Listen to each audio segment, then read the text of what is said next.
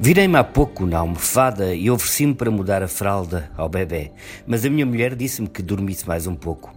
Assim fiz e aqui estou, com o sol a nascer e com o excêntrico, bizarro pensamento de que quando o bebê nasceu, vai agora para três meses, estavam os patetas dos espanhóis a dizer que uma vez mais não se entendiam para formar governo e que tinham de avançar para novas eleições.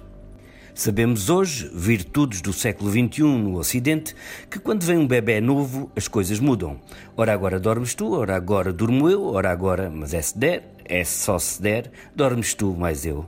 Tem que se gerir a coligação.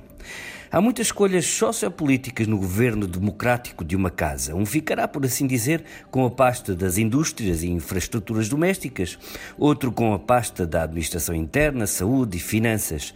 Quanto aos pelouros da educação e juventude, são intermutáveis. Ora agora tratas tu, ora agora trato eu. O Ministério da Igualdade supervisiona este artilúgio. Já lá vamos. Mas cá estou a olhar para o sol que nasce dos lados de Espanha, como os ventos maus e outros bons.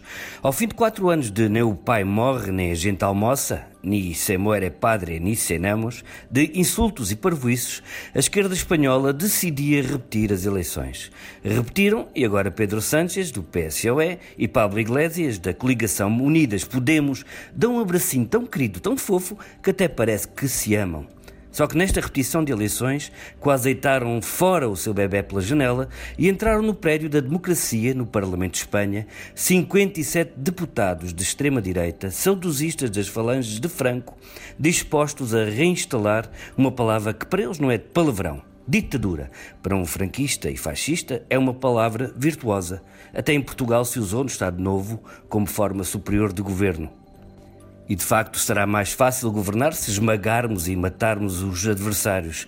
Esta é a ideologia base do partido Vox. Não venham cá com tretas. Pablo Iglesias e Pedro Sánchez comportaram-se como aqueles casais que estiveram à espera de uma noiva mais bonita ou de um noivo mais rico e só avançaram quando viram a miséria e a solidão à esquina da vida.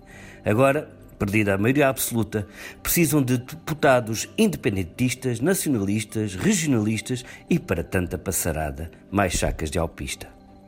Um governo rotundamente progressista, disse o Primeiro-Ministro. A oportunidade histórica converteu-se em necessidade histórica, admitiu o seu agora vice.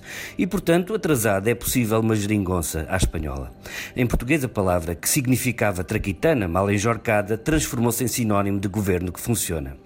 Em Espanha, talvez se chegue a um artilúgio, artilúgio em português, porque geringonça quer dizer jargão, pretencioso, conversa fiada, de maniento.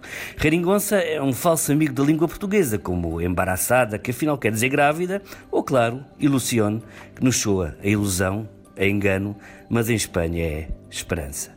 Bueno, a ver.